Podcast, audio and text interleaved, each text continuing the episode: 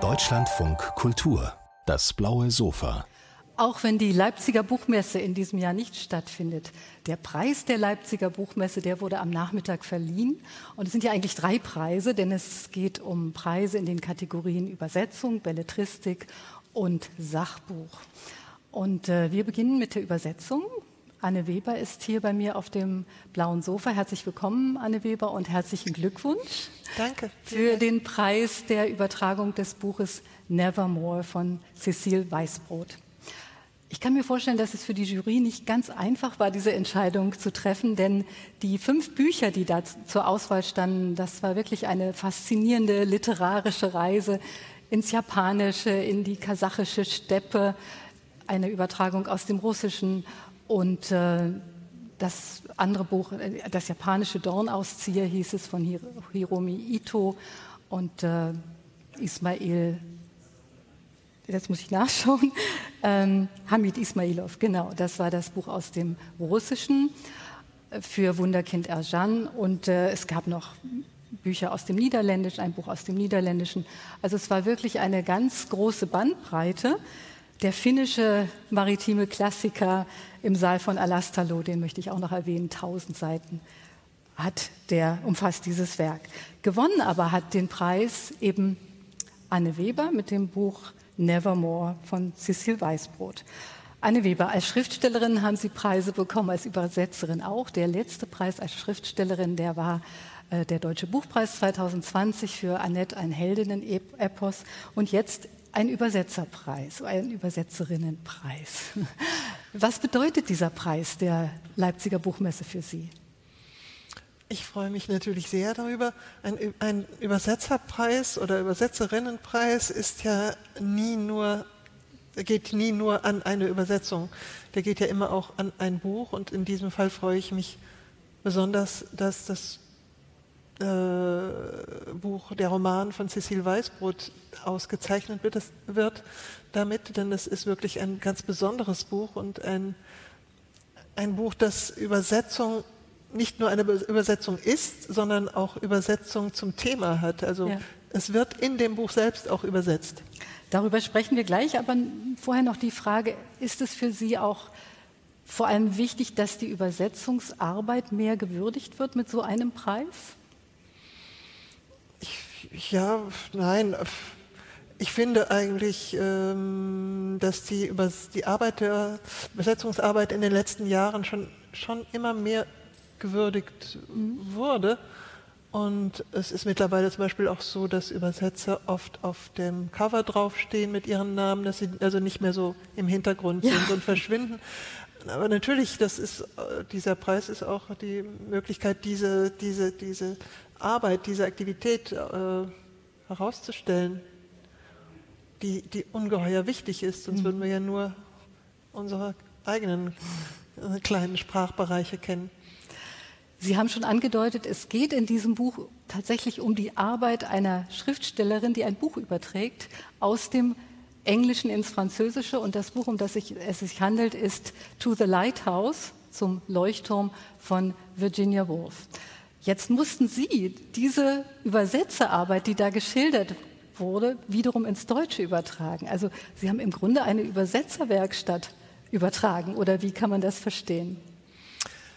Ja, also womöglich ist das auch ein Grund, warum das, diese Übersetzung ausgezeichnet wurde. Das war tatsächlich ein bisschen knifflig, denn es ist ja eine französische Übersetzerin im Buch, die, ins, die Virginia Woolf ins Französische übersetzt und man musste aber, ich musste es ja so übersetzen, dass man beim Lesen versteht, dass man da zwar was Deutsches liest, dass das aber eigentlich Französisch ist. Gut, das, ist, können Sie mir sagen, das ist ja bei jeder Übersetzung so, dass das, das man weiß es irgendwie, dass das eigentlich in einer anderen Sprache geschrieben ist. Nur ist es in, in diesem Fall schon etwas äh, extrem, weil ähm, ja Sprachfragen auch besprochen werden und, und da geht es ums Französische.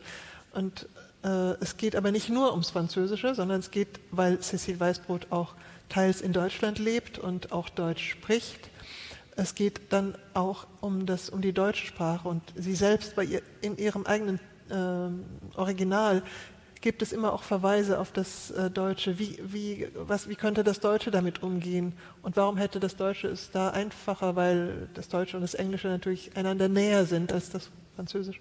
Und das habe ich einfach noch ein bisschen ausgeweitet, diese Verweise auf, auf das Deutsche, mhm. um das zu verdeutlichen. Und es geht ja auch ganz konkret tatsächlich um Beispiele. Also es geht um, immer um Sätze oder Passagen aus dem zweiten Kapitel des Romans. Time passes, also Zeit vergeht, heißt es auf Deutsch.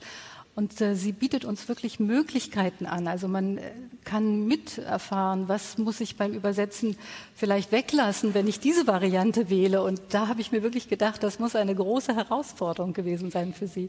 Das ja, das ist wirklich eine Art Herantasten, was man da miterlebt. Eine, ein Herantasten an die möglichst gute Entsprechung. Und es, es gibt immer so ganz kurze Passagen auf Englisch, wirklich sehr kurz, äh, zwei, drei Linien, äh, Zeilen und, äh, und dann gibt es diese verschiedenen Varianten auf Deutsch, in, weil es ja eine Übersetzung ist. Ähm, und, äh, und ich, diese Varianten, diese Abfolge der Varianten, die haben etwas äh, ungeheuer Musikalisches. Das hat für mich etwas äh, von, von musikalischen Variationen. Das ist äh, diese das, das kann man aber schlecht beschreiben. Man muss es eigentlich lesen. Das ja. hat eine große Schönheit, dieses, das selber nochmal leicht verändert äh, wiedergegeben. Es geht um Musik tatsächlich in dem Roman, auch es geht auch um Orte. Und zwar zum Beispiel Orte wie die verbotene Zone von Tschernobyl oder die zerbombte Kathedrale von Coventry. Was haben diese Orte gemeinsam? Also in dem Roman von Virginia Woolf gibt es ja dieses verlassene Haus, was im, im, im Ersten Weltkrieg von der Familie, der es gehört, äh, verlassen, über zehn Jahre lang verlassen wurde und es ist, äh, der Garten ist überwuchert und das ist, Haus ist dem, den Spinnen und dem Staub äh, anheimgegeben. Und von diesem Ort der, des Verfalls führen sozusagen Linien oder Pfeile in verschiedene Richtungen, äh, zum Beispiel nach Tschernobyl oder in diese verwüst, äh, verbotene Zone, wo die Natur aber wieder ähm, nach dieser Verwüstung auflebt, aufgelebt ist. Und nach ähm, New York zu einer äh, Industrieruine, die der sogenannten Highline. Highline. Ja und noch zu, anderen Orten der Verwüstung, auch ein Ort in, ein Dorf zum Beispiel in, in Ostfrankreich, das äh, im ersten, äh, das völlig ver, ver, zerstört worden ist und, und aber obwohl es das als Dorf eigentlich gar nicht mehr gibt, doch noch einen Bürgermeister hat und ein, eine Gemeinde quasi ist. Also und ähm, ja, das ist so ein, ein Netz von, äh, das sich da spinnt von verwüsteten, von Orten der Zerstörung und der Verwüstung, daher auch dieses Nevermore. Mhm. Und gleichzeitig sind es aber immer auch Orte, an denen es einen Neuanfang gegeben hat und eine Art Wiedergeburt. Es bleibt also nicht bei diesem endgültigen Nevermore. Und auch das Übersetzen äh, ist ja in gewisser Weise das Gegenteil von einem Nevermore, denn es ist ja eher ein immer wieder neu ansetzen, wie es im Buch auch, auch beschrieben mhm. ist. Und das ist eigentlich das, der Inbegriff des, ähm, des Unvollendbaren, weil eine Übersetzung nie die richtige, gute Übersetzung ist, sondern es muss immer alles nochmal neu übersetzt werden.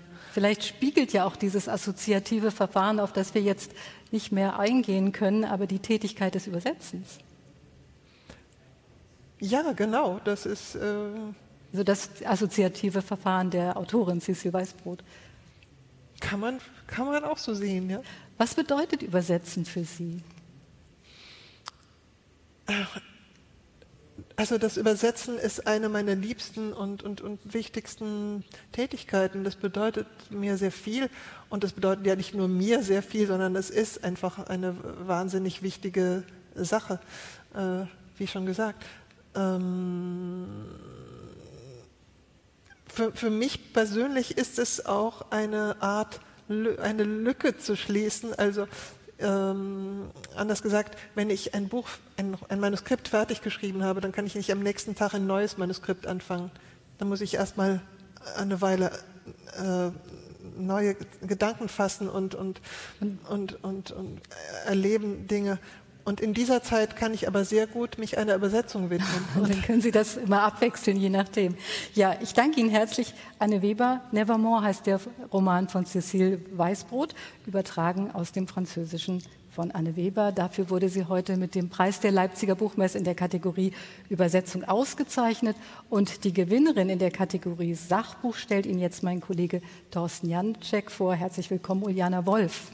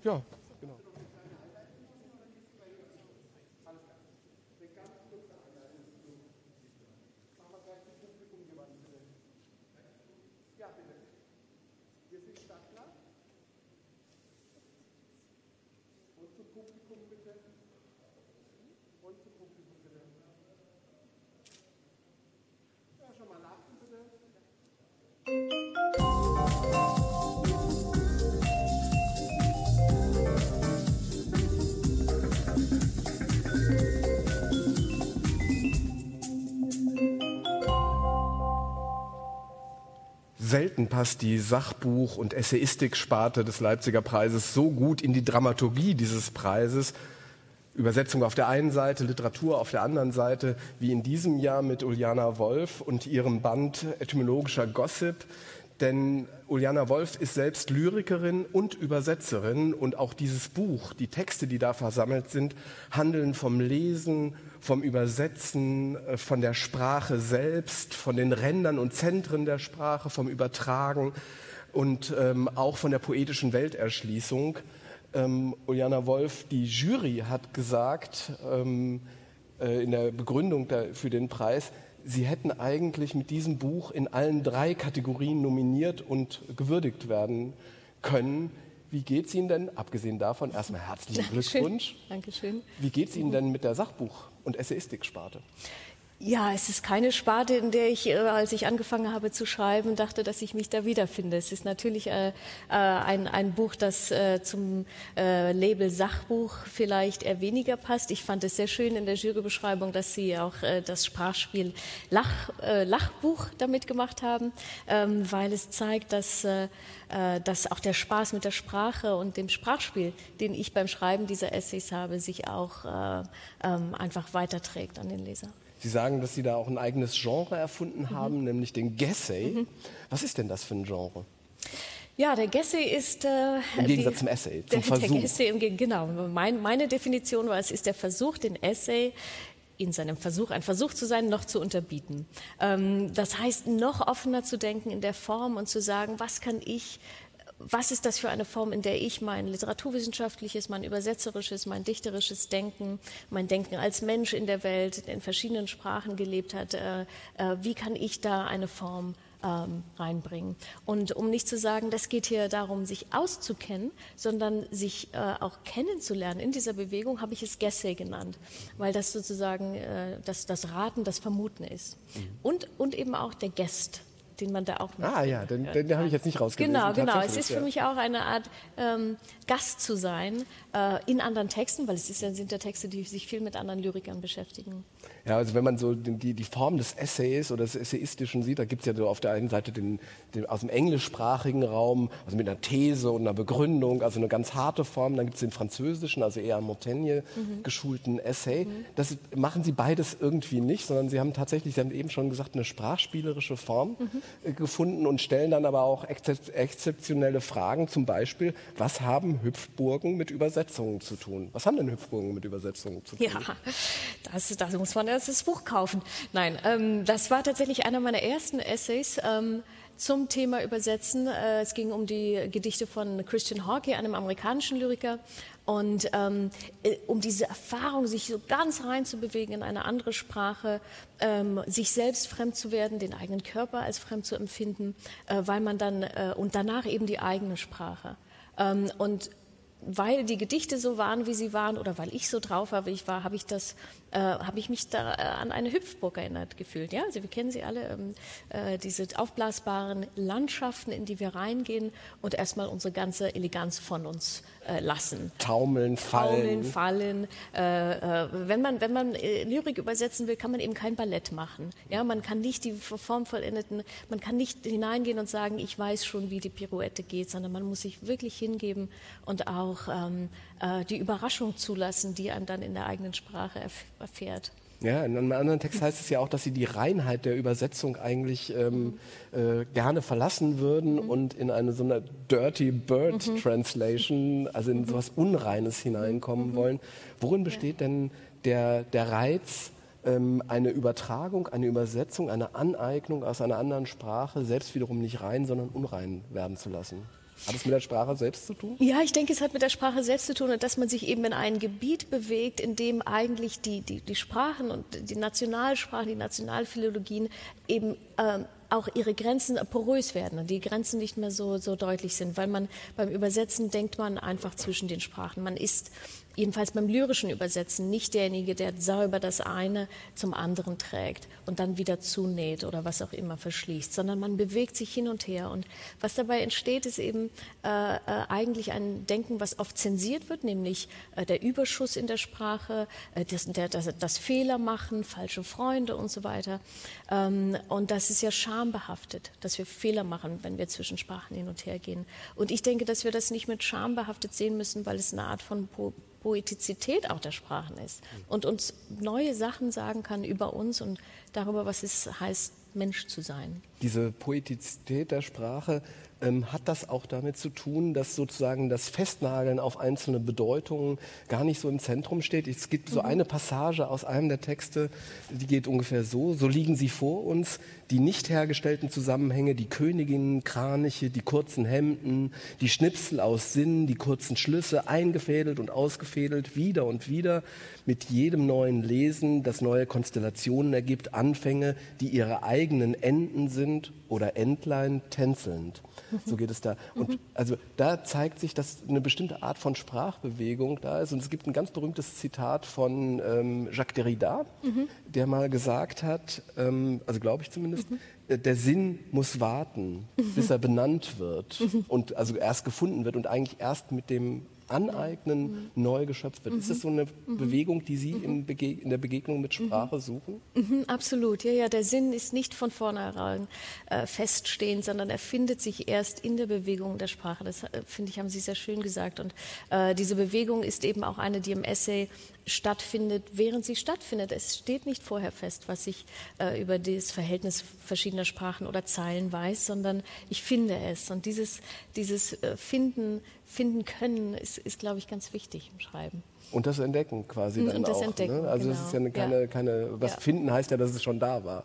Aber nee, genau, Sie haben, ja, genau. Mhm, mhm, genau. Es ist ja, dass äh, dieser Text, den Sie gerade zitiert haben, ist aus einem äh, Essay zu Ilse Eichinger, einer ganz genau. äh, von mir sehr geliebten Schriftstellerin, die auch das, das Suchen eigentlich äh, über das Finden priorisiert. Ja. Mhm. Vielen Dank für das kurze Gespräch Dankeschön. hier auf dem blauen Sofa. Ähm, das Buch kann man nur empfehlen. Das äh, Buch trägt den Titel Etymologischer Gossip, Essays und Reden von Juliana Wolf. Und jetzt dürfen Sie unendlich feiern. Dankeschön. Vielen Dank.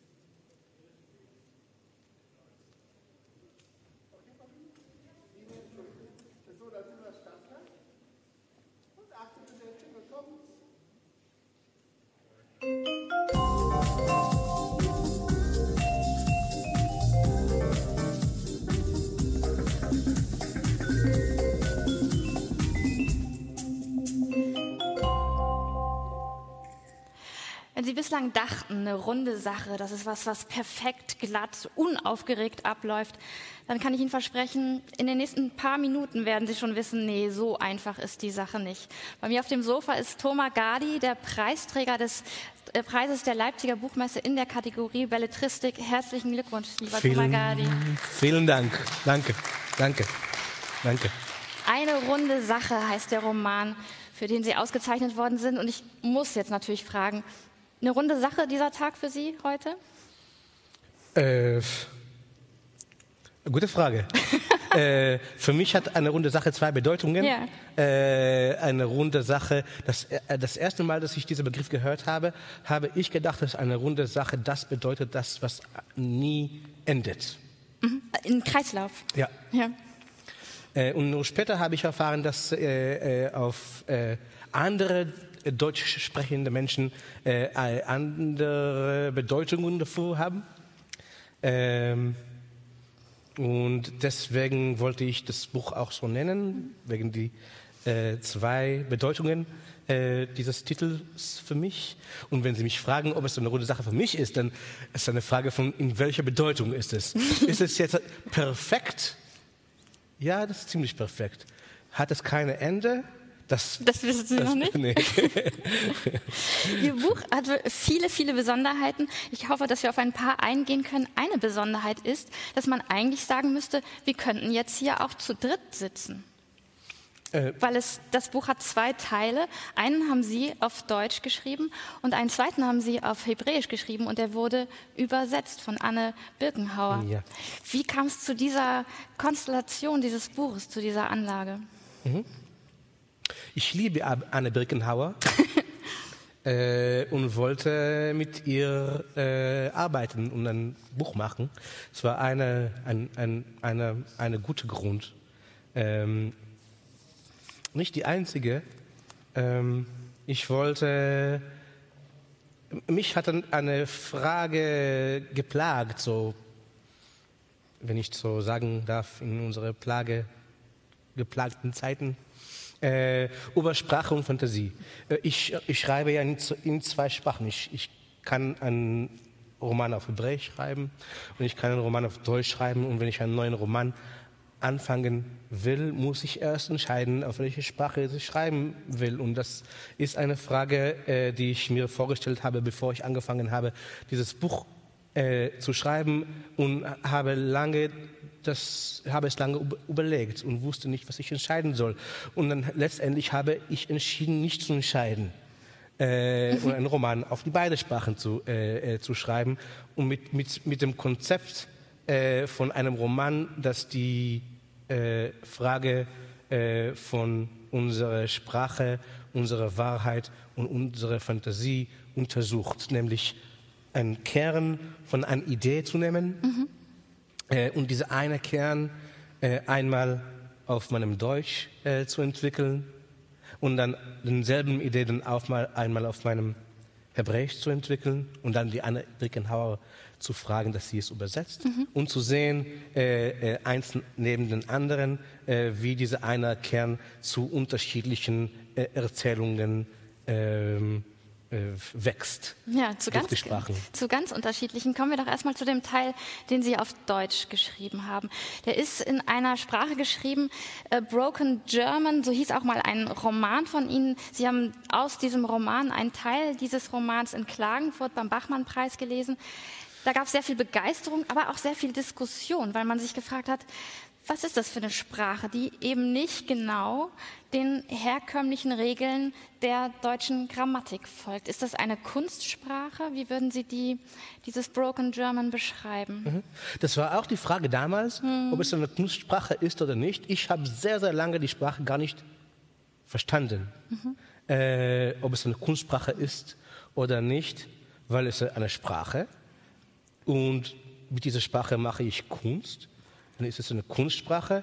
Ich habe es nicht verstanden und, und, und, und, dachte, vielleicht hinter dieser Frage steht die Frage, ob diese Sprache künstlich ist oder natural irgendwie. Ich war verwirrt mit dieser Frage mhm. äh, und, und, und, bin mit dieser Frage immer noch äh, äh, verwirrt. Ich glaube, jeder, der mich hört, kann hören, dass, äh, dass ich keine äh, glatte äh, Deutsch rede.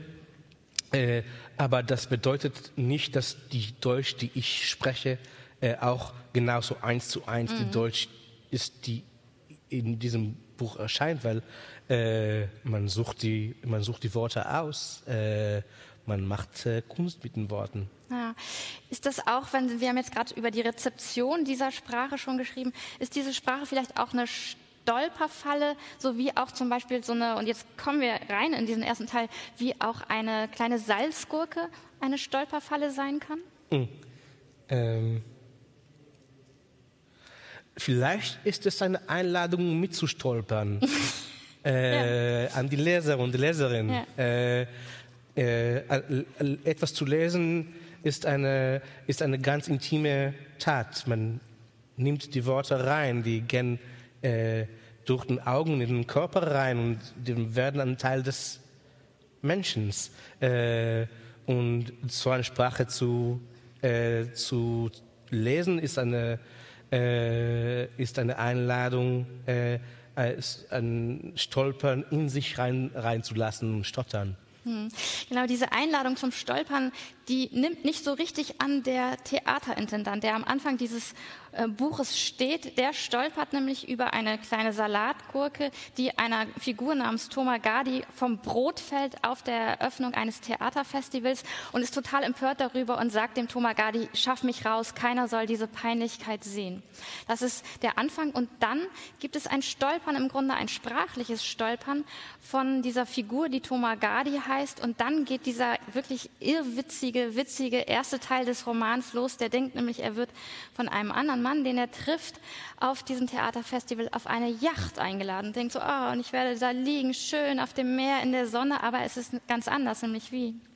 Ja, der erfährt, ähm, der hat einen Termin mit einem Typ, Markus heißt er, um äh, äh zum, eine, eine Yacht äh, zu fahren und, und geht rein in, eine, in einer Jeep und da in dieser Jeep ist dann ein, ein großer Schäferhund namens Rex und, und, und die fahren und, und dann sind nach, nach ein paar nach, nach, nach ein paar Minuten, Stunden fahren, sind sie in einer Wald und, und der Protagonist, der Erzähler, weiß nicht, warum sie in einer Wald sind, wenn, äh, wenn, wenn, wenn er eingeladen war zu einer Yacht. Ähm, und dann erfährt er, dann nimmt Markus äh, von dem Auto ein Gewehr. Und dann versteht äh, der Erzähler, dass er nicht zu einem Yacht eingeladen war, sondern zu einem Jagd. äh, äh, und wegen der Aussprache und seiner Missverständnis dachte er, dass er, er von einem Yacht geht. Äh, nicht lange dauert es, bis der Erzähler mitkriegt, dass nicht nur, dass er zu einem Jagd eingeladen war, sondern er ist der, der gejagt wird. Er ist der, der gejagt wird und zwar durch einen Wald, wo nicht nur ein deutscher Schäferhund namens Rex auftaucht, es taucht dann auch noch der Erlkönig auf. Also man hat das Gefühl, er wird mit dem ganzen kulturellen ähm, deutschen Ballast, Kulturhaushalt sozusagen zusammen durch diesen Wald gejagt. Ist das so ein bisschen Ihre, ähm, Ihre Situation vielleicht auch als Schreibender in Deutschland, dass Sie das Gefühl haben, dieses ganze Gepäck müssen Sie auch noch mit sich rumschleppen? Äh, es ist nicht unbedingt, dass ich es mitschleppen äh, muss, aber ich bin in einer kulturellen Kontext, den ich nicht kenne. Äh, ich sage ein Wort, Sie verstehen mich mit dem kulturellen Hintergrund, das Sie haben, aber ich sage, was ich sage mit dem kulturellen Hintergrund, das ich habe, äh, und dann zwischen uns ist ein dritter Raum geschaffen. Äh, hier.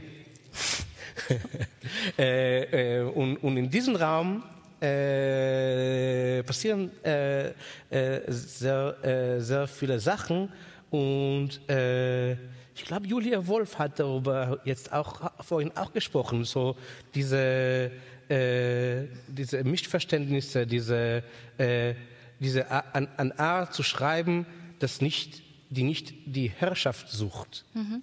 Ja, das sind ja im Grunde beides Teile, beide Teile dieses Romans sind im Grunde Widerstände gegen so eine Hegemonie, auch einer Hegemonie, die sagt, wie Kunst zu funktionieren hat. Mhm. Oder? Wahrscheinlich sind Sie in einem Gespräch mit dieser Hegemonie. Thomas Gardi, eine runde Sache. Ich lege Ihnen dieses Gespräch, das äh, mich wirklich immer wieder überrascht hat und die, die lustigsten Sachen, die in diesem Roman vorkommen, haben wir noch gar nicht gesagt. Äh, zum Beispiel auch allein, dass, dass auch dieser Schäferhund sprechen kann und eine ganz besondere eigene Sprache hat.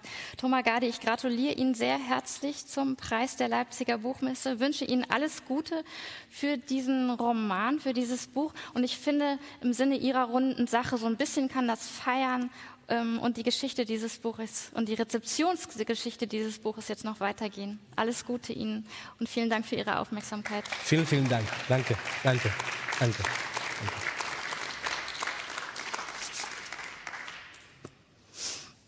Das war's schon.